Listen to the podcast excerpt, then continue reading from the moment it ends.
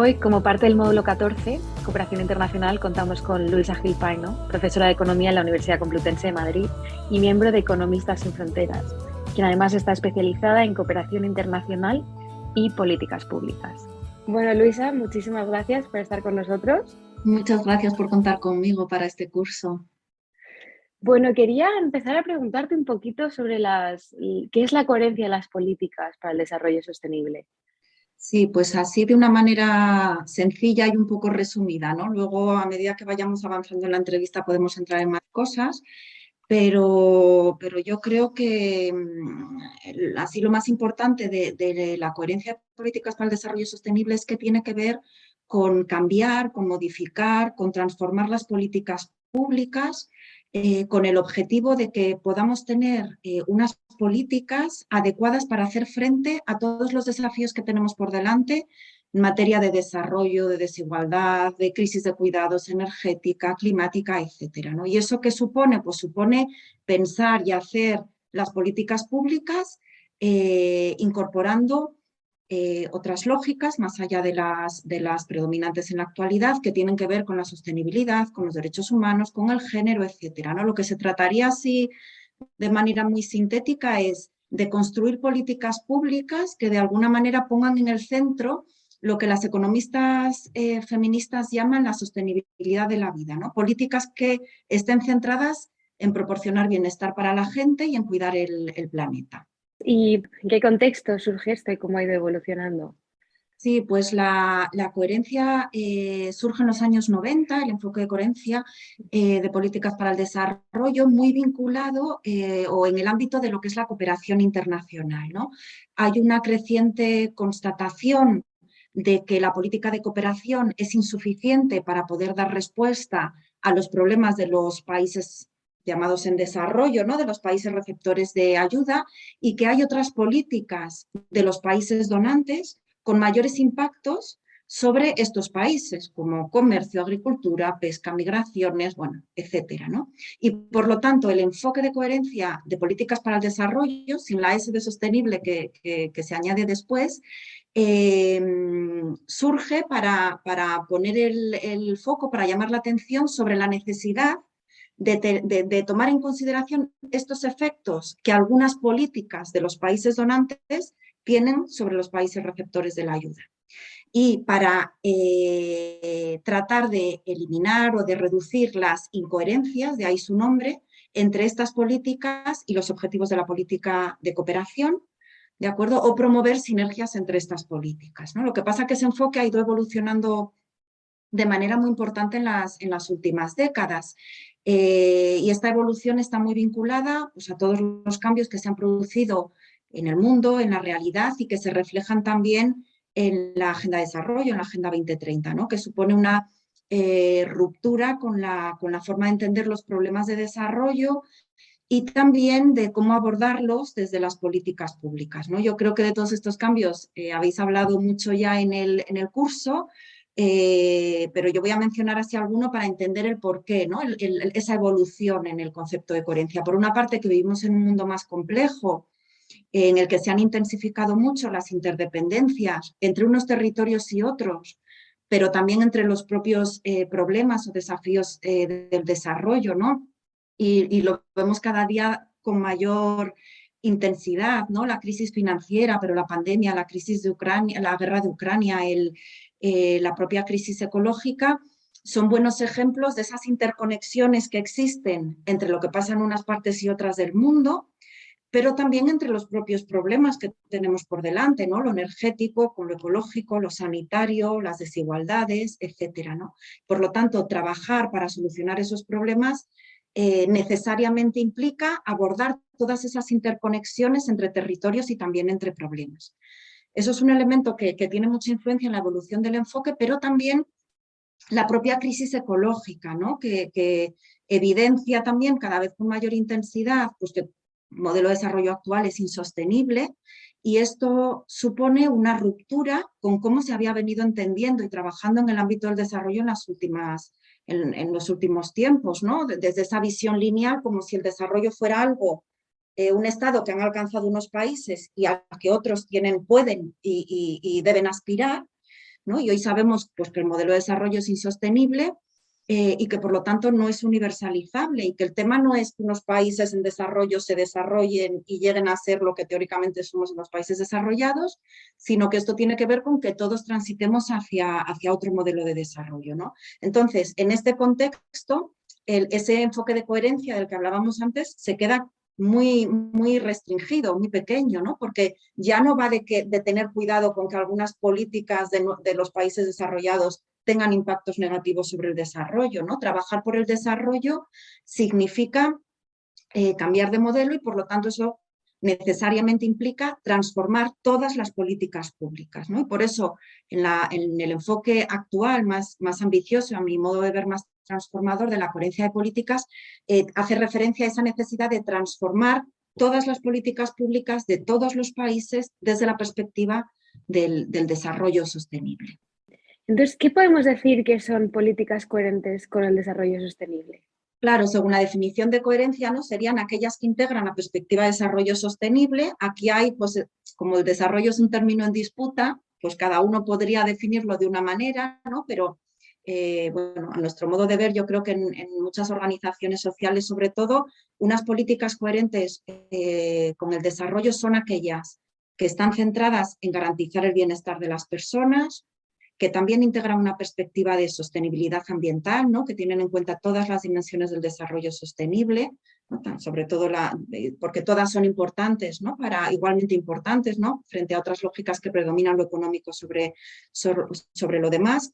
Son políticas que incorporan una mirada o un enfoque cosmopolita, ¿no? y esto quiere decir que en el mundo global en el que vivimos ¿no? y, con esas interdependencias que comentábamos antes, los gobiernos no solo son responsables de los efectos que sus políticas tienen sobre el territorio en el que las aplican, ¿no? sino que también eh, deberían tener en cuenta eh, sus efectos sobre, sobre otros territorios. ¿no? Y por lo tanto, unas políticas coherentes con el desarrollo sostenible son aquellas que también tienen en cuenta los impactos transfronterizos.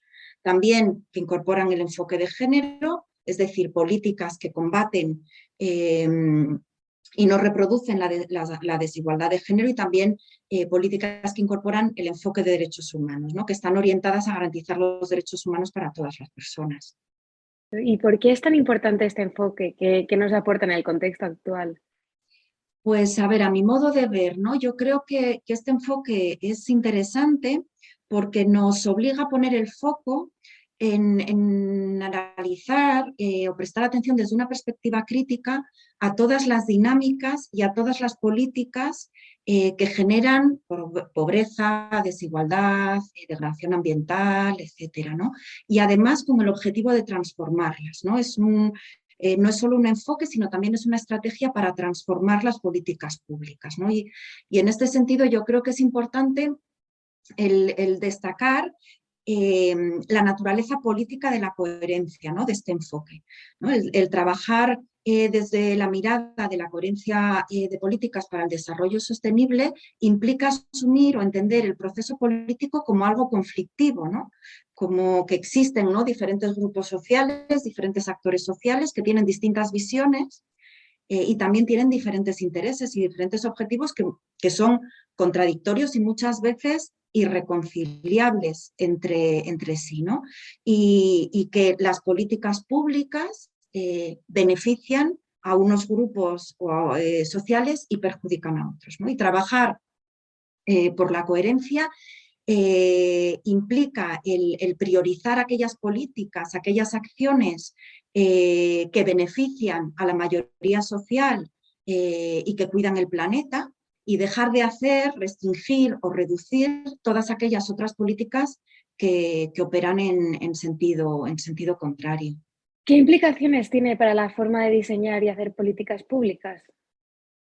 Pues claro, esto pues es eh, complicadísimo, ¿no? Porque trabajar en el ámbito de la coherencia, claro, no solo tiene que ver con eh, hacer algunos cambios en algunas políticas para que estas políticas sean más favorables al, al desarrollo, ¿no? Sino que tiene que ver con, un cambio, digamos, eh, sistémico o estructural en la manera de eh, gobernar, en la manera de trabajar de las administraciones públicas, en la propia manera de, hacer política, política pública. ¿no? Y frente al modo más tradicional o habitual de, hacer política pública, ¿no? y aquí lo voy a decir de una manera un poco simplona porque es verdad que hay matices, pero en el que predomina eh, una visión unidimensional de las políticas, ¿no?